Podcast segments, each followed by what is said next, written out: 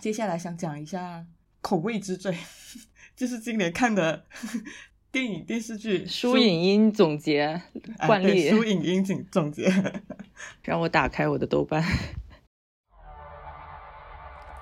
我是 Sharon，我是 Dancy。你现在收听的是《拆盒子》，Watch outside，Watch outside。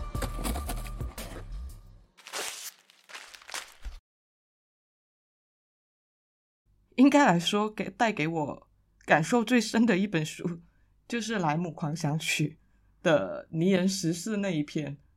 OK，就是很有意思的是，这篇科幻的设定的时间，就是今年 AI 大火的这一年。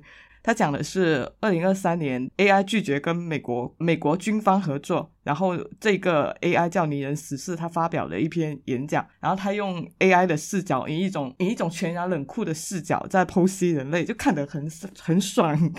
他常常会有让你一种我操的感觉，就是他完全是一个。去人类中心的化的，然后所有人类沾沾自喜的，自认为多么重要的生物的多样性或者复杂性这些东西，都会认为是 shit 一样的存在。然后包括我们所谓的文明，在他看来也不过是为了填补真空而被创造出来的又臭又长的东西。就结论，这就是人类真的不行。就 这一篇看得很爽。你你你说到这一个结论，我倒是想起另外一个。呃，但不是书啦，可是影吧剧。今年下半年的时候出的那个，应该还挺知名的一个剧，叫做《拾荒者联盟》。它的结论，很多人看完之后概括起来，可能也是人类不行。然后它的那个故事其实是外太空的一个奇异的星球上面，然后有一对执行任务的、执行太空任务的飞船，它故障了。有些队员就被迫降落在这一个星球上，然后这一个星球上面的生态体系、自然和其他的这一些生命和他们之间发生的一些互动。其中有一个人类，他的陪他一起生活的是一个机器人，嗯，然后那个机器人，他我觉得是全片最好看的一个故事线。那我就不剧透了，反正他他最终和这一个星球有一点融为一体的感觉，嗯。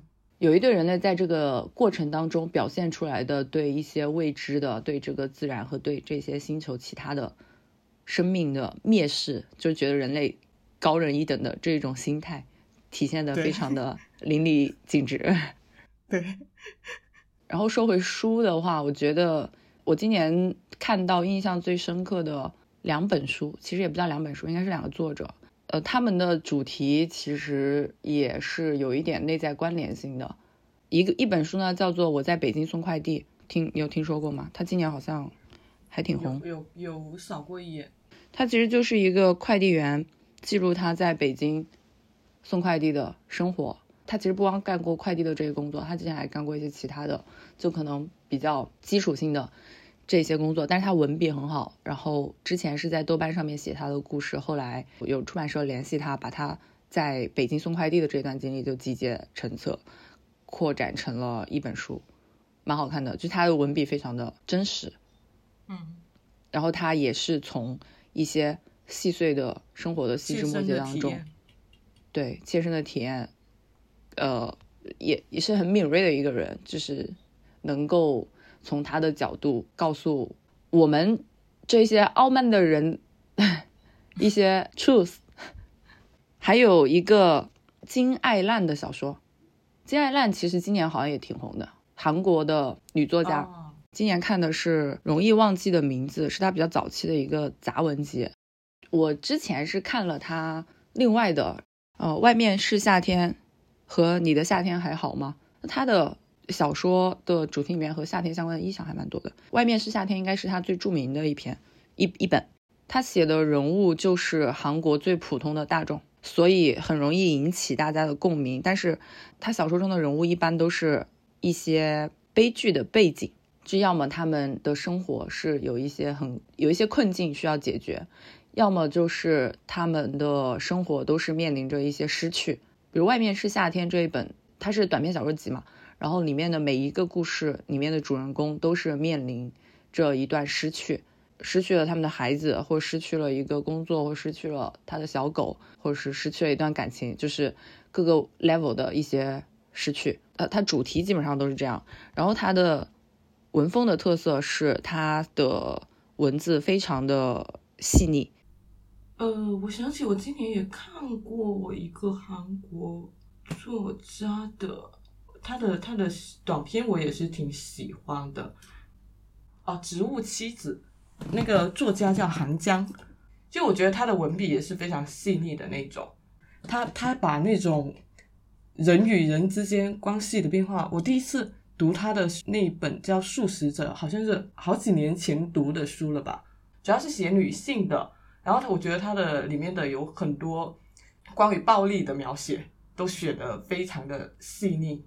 植物妻子这一篇也是，这一本也是，它在里面有很多关于呃人与人之间的那种暴力的一个结构，然后它是分了很多不同的人与人之间的那一个 moment 去写的，觉得很细腻。就这个作家，我也挺推荐的。嗯。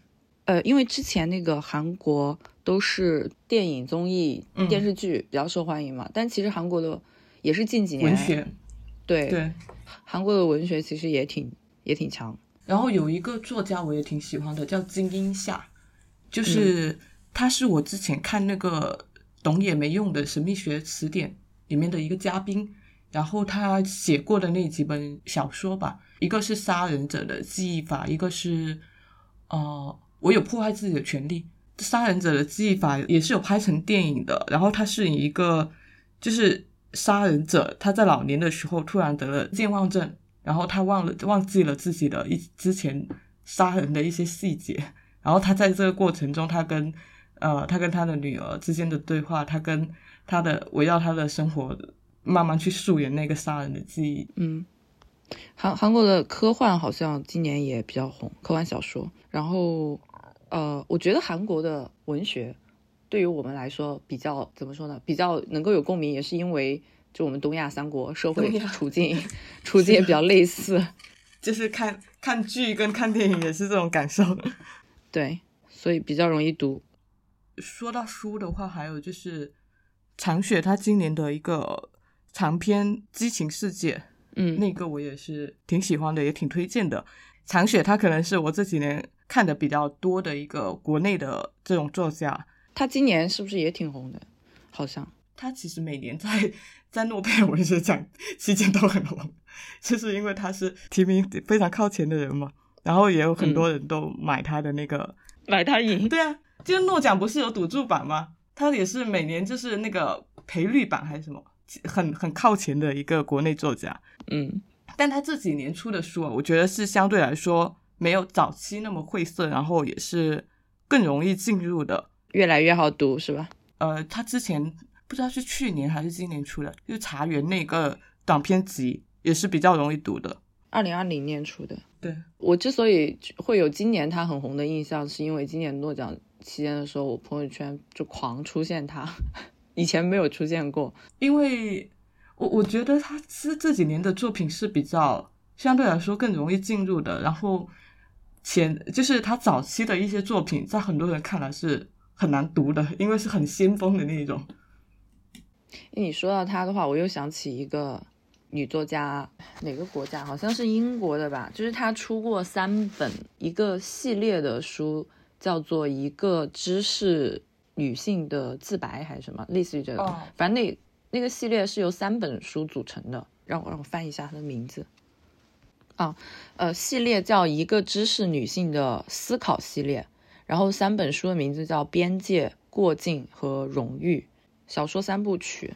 而它很有意思的一点是，它它是第一人称在写嘛，但是它是把我这一个第一人称的角色完全隐匿了起来，就他要表达的东西、故事啊，或者是观点，或者是想法，就他要表达的信息全部都是借由除了我之外的人说出来的。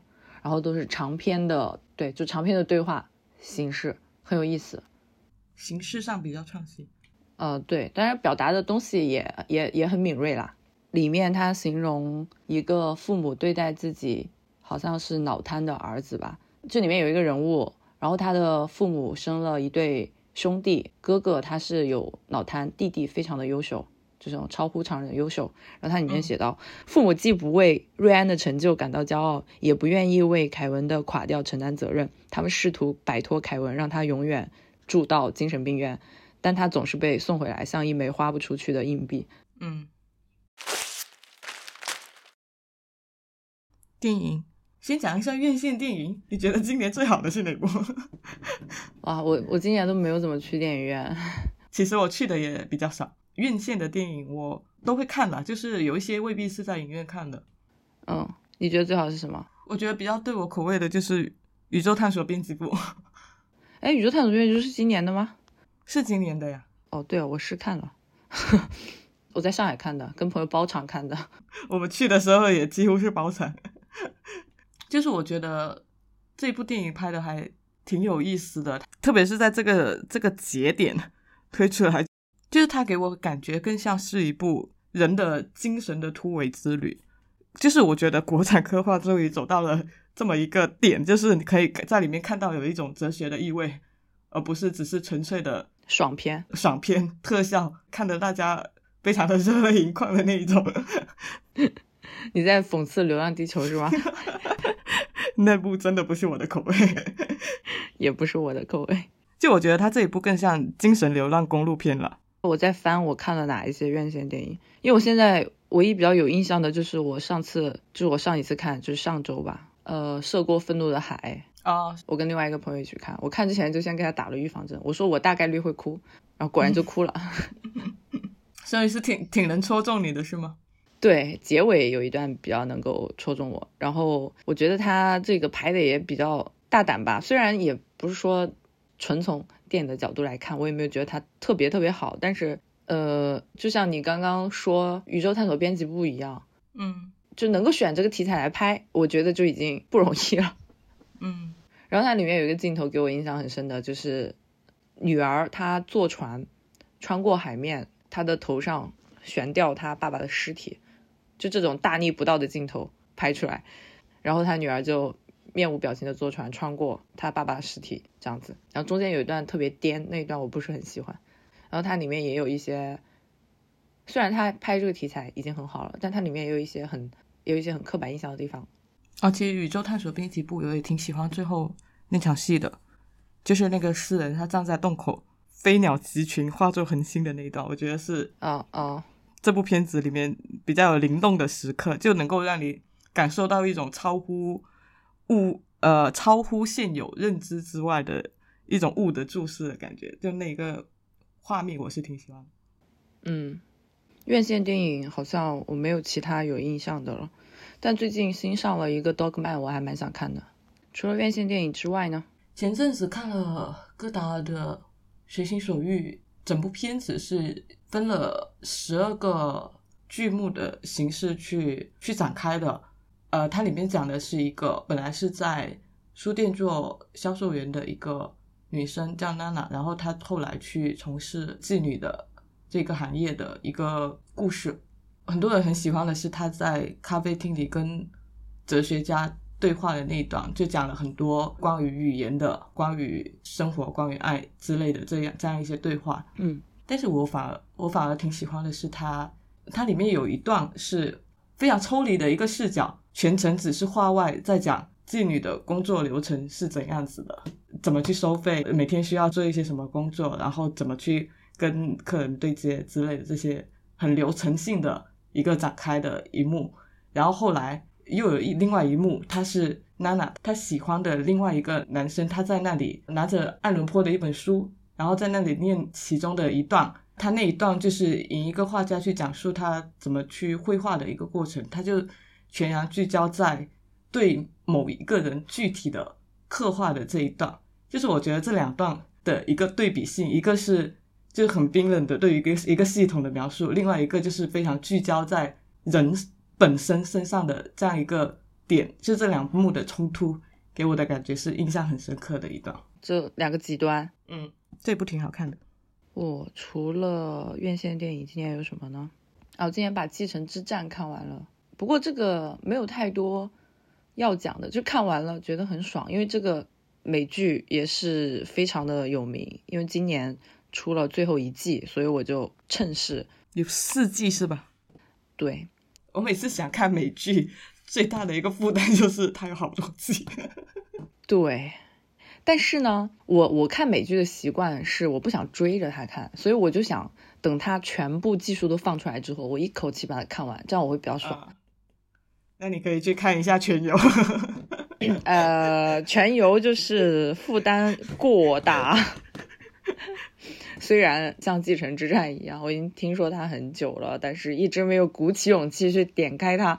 但是真的很好看，我一一一看下来就停不停不住。就是我也是等它全部都出完了，然后我也是我也是一口气就把它全看完，就是因为安利我的人实在是太多了那一阵子。对，一直也有人安利我，然后所有安利我的人都说你肯定会很喜欢。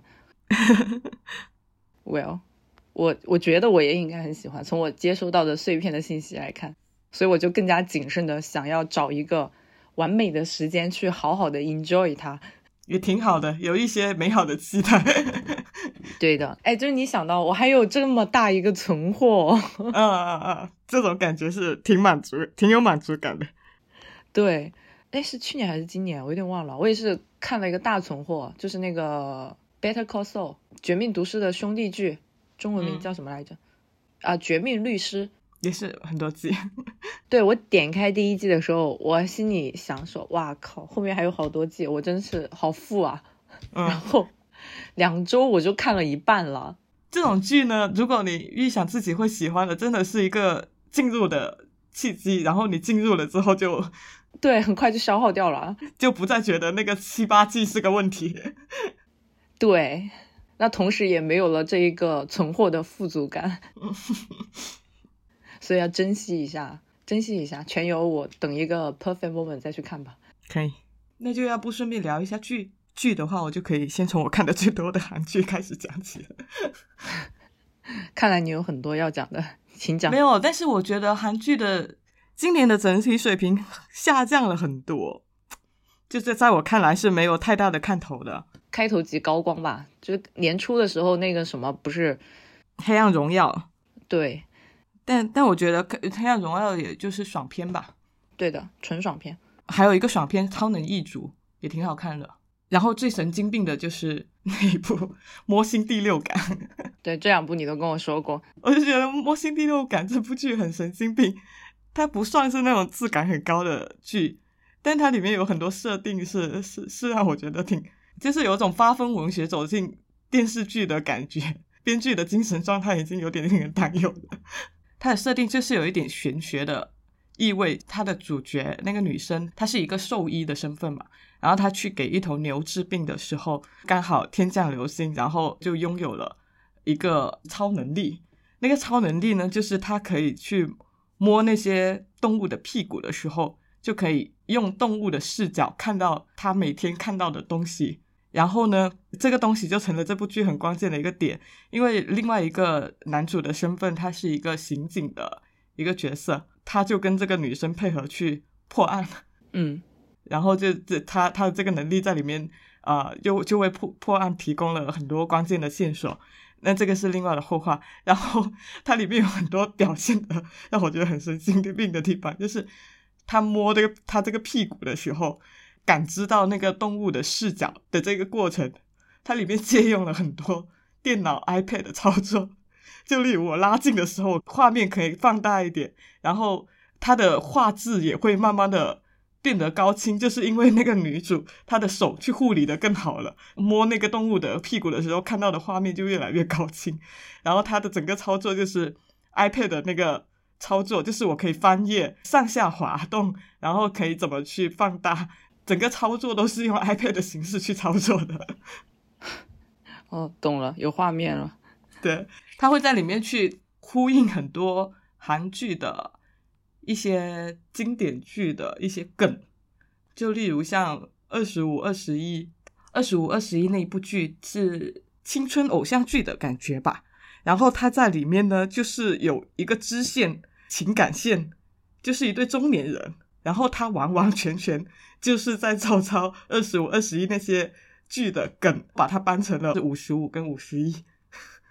我觉得这一个跟不是韩剧，是一个英剧，也是今年新出的，叫《真的不一样》。你你有听说吗？它好像也挺红的，嗯有点像。首先，他们都是超能力，这真的不理不一样。它的一个 background 是这一个世界所有的人在成年的时候，他都要发掘到自己的一个超能力，然后这些超能力就是那种稀奇古怪的，呃，有些比较普通的是通灵啊什么的，然后有一些是三 D 打印，但它三 D 打印的出口是屁股，类似于这种，就是莫名其妙的超能力。然后其中女主角 Jane 她一直没有找到自己的超能力，这个剧就是讲她如何去非常 urgent 想要探索自己的超能力的故事。然后它里面也是有很多这种乱七八糟的奇奇怪怪的设定，就像类似于那个 iPad 放大看世界一样的。啊然后也有很多的致敬一些经典剧目，也挺轻松的，也很好笑。啊，是这一部，我好像我好像是在看那部《超能异族》的时候看到别人推荐的，然后也买了准备看《超能异族》。它里面其实也是有很多超能力的设定，就像飞行啊，然后还有呃大力士啊、千里眼跟顺风耳这样一些设定。对，但我觉得这些设定会比较 normal，就是超能力嘛。Jane 的超能力里面，就是比较稀奇古怪一点。对他有一些能力，你看起来就是屁用没有。嗯，但超能一族那一部的呃超能力设定主要还是为了战斗。对，Jane 超能力里面，它有意思的一点在于，他们其实都是普通人嘛，就因为是每个人都有，所以他们的一个点在于你如何利用自己的超能力来去找一份适合自己的工作。啊，然后我目前看过的，觉得质感比较高的，还是最新的那一部，我给你推荐的那一部《精神病房也会迎来清晨》的那一部。哦，那一个我已经放在 wish list 里面了。这一部是很聚焦的一个讲精神病题材的一个剧。我们经常讲的一些心理疾病的，基本上都会有像抑郁症啊，然后呃解离啊，还有躁郁症啊，还有精神分裂什么这一些，基本上都有涉及到。然后它是从护士的视角去切入的，也是一个挺有挺有意思的切入点，因为他这个护士他也得了抑郁症。然后也是在讲他怎么去战胜自己抑郁症的这个过程，因为本来我们也经常讲，就是呃，从事这个行业的人是有比较高发的一个心理疾病的可能性。对，最近还 get 到一个关于抑郁症的冷知识，就有人问说，呃，一些开给抑郁症患者的药物上面会写服用本药有可能会提高自杀风险，大概就这个意思吧。嗯觉得很奇怪，为什么我吃药我反而会提高这一个风险？然后就有人解释，因为重度抑郁患者的一个明显的表征就是重度躯体化。就所谓重度躯体化，就是你什么事情都做不了，所以很多重度抑郁患者他们有自杀的想法，但是没有这个行动力。如果你吃药了之后呢，你的行动力可能会提高，但是你的想法还没有变，所以原来可能是哎好想死，但是懒得去死。但是你吃了药之后就是好想死，今天天气不错，死吧，就会有这种可能。就出现了行动力跟跟心理上面的不匹配。所以其实如果是重度抑郁症患者服药的话，是需要人看着的。嗯。然后想讲一下台剧，OK，讲我觉得台剧的质量节节攀升，不错。对，就今年表现尤为明显嘛。啊，你有看那部《Wave Maker》吗？造浪者没有，人选之人，那部很精彩，是讲什么的？政治题材的，政治题材。OK 讲人讲选举的，OK OK，以一种直白的方式让我们知道我们跟对岸的差距。好好的吧。不用多说，就还是祝福。那 你说到这一点，我突然想起另外一个事情，就是 IG 它不是新推了一个 app 叫 Threads，嗯。就有点类似于 Twitter 啊，因为它老是给我推，就 IG 上面老是给我推那个串文，嗯，所以我就好奇的下了一个，哇，哦现在上面全部都是台湾的，就是繁中世界，繁中世界，对，上面就是繁中世界，就跟简中世界不是一个维度的是吧？对，但是也有很多傻逼，我不得不说，真的有很多傻逼。啊，那肯定。台剧还有什么？台剧我觉得这两年质量都挺不错的，之前也推荐了很多挺好的一些剧，然后今年那那部什么《不良执念清除师》也挺好看的呀。嗯，我台剧就是看了这一个，嗯，很有想法。然后日剧我就没看太多了，日剧我只看了，然后我觉得《围栏》是我觉得不错的。我没有看《围栏》，但是我们这个书影音总结真的是，你影影的部分还要分电影跟剧，剧还要分 国家，是吧？嗯，那提名一个国产剧，国笑死！我没有看过国产剧，我已经好几年没有看过了。有吧？年初还是看了一部《狂飙》的，是哦，不是？对对对对对，年初看了《狂飙》啊。啊，漫长的季节我也有看，漫长的季节我觉得文学性比较强一点。哦，我没有看，但《狂飙》应该是全民都看了吧？对，那一部比较轻松。哦，日剧你今年应该也有看那个什么吧？《重启人生》你没看吗？那么火。哦，《重启人生》是很火，但是我那段时间刚好没看，然后呢就一直没有这个契机去看。但是我知道这一部，这一部口碑挺好的，我身边也有很多朋友推看了之后给我推荐。我觉这这一部已经，我觉得它的地位可能和《狂飙》差不多了。对。哦，我还有综艺要讲，请讲。我觉得书影音推荐可以单独拆一趴。综艺的话，今年今年觉得最精彩的应该就是那个《海妖的呼唤》。OK，之前也跟你推荐过，就是全女性的一个生存实实战类的一个节目。呃，然后我是很喜欢里面军人组的狂气跟消防组的乐观，我而且这两组在里面也是表现的比较亮眼的。这两组也是在里面攻击性最强的，就是我觉得攻击性在女性身上是一个非常稀缺的特质，但是被他们以一种非常有魅力的方式呈现了出来。对于很多女生一个非常有力的号召，就是我们也应该更多的去开发身体的跟大脑的潜能，然后去攀登更多的高分。嗯，我我有标记这一个，然后我有看到里面的一个短评，就是可能是最好推荐这一个综艺的一个概括。嗯，我觉得可以改一下，其他说第一次在一个生存节目里面，我觉得是可以改成第一次在一个荧幕上。我不知道任何一位女性参赛者的年龄、婚育情况、择偶标准、家庭，啊，只有职业、战斗、合作、自信和勇气，只聚焦于他这个人本身，而不涉及他的就其他的东西。嗯，确实是，这也是这一部剧为什么今年呃不这一个综艺为什么今年口碑这么好的一个原因。还有一个恋综吧，算是逆口碑推荐，因为其实它口碑真的挺差的，在豆瓣上面。是吗？就是《Heart Signal 四》韩国的，嗯然后我觉得它也是很精彩的一季，但是呢，它有一个很很跟以往不太一样的点呢，就是这一季基本上就是一个单恋死循环，对 单恋死循环。对，基本上每个人喜欢的对象都没有给给到自己回应的那一种，就是每个人其实都表现的挺真诚的，它里面呃呈现出来的东西比较有意思的就是爱而不得，或者说是被偏爱的时候，我们往往最容易看到自己面目可憎的那一面。就是这里面几乎每个人都是以自己的行动去展示，保持 manner 这件事情是可能的。OK，所以你推荐他的点，就是因为他都是爱而不得。对，就是我觉得这是以往的恋综，可能就是很多都会聚焦在撒糖，或者说是呃很多人去磕 CP 的那个点上面。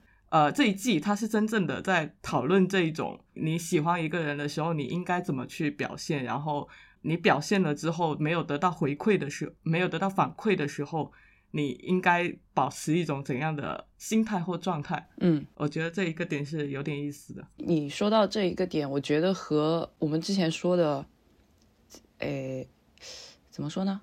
就我觉得它也算是一种，算是一种失败，或者是算是一种负面的东西。然后 somehow 在这一种负面的东西下面，你可能可以有一些更，诶，你看到大力在这里打呵欠了。他的头 探出来了。然后在这一个负面的反馈下面，可能能够让你去更好的探索一下自我。嗯，是的，就相相对于那种一帆风顺的东西，就是从任何的一段关系里面，就所有的关系，嗯就不管是好的还是不好的，正面的还是负面的，大力跑下去了。对我要给他开个门。就如果你能学点学到一点啥，都算是都算是有点收获吧。包括你那个单念的恋综，怎么了？王子请出门。是啊，我就觉得是这样子的，就是 有几个男生同时都喜欢一个女生，然后我觉得他们在那个过程中都是表现出了非常坦荡，然后也挺热烈的一个追求。当没有的这段关系没有得到回馈的时候，我觉得他们的表现也是挺有 manner 跟挺有 sense 的，然后也是在这个过程中更多的去认识了自己的一个需求跟自己的一一个状态，挺好的。嗯，反正就是把关注点放在自己身上，然后只要你的方向是对的，也会回馈给身边的人的。嗯，你把游戏在这里讲了吧？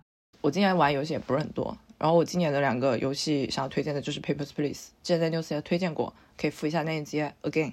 然后极乐迪斯科呢，它与其说是一个游戏，不如说你在读一个哲学小说、哲学舞台剧的感觉。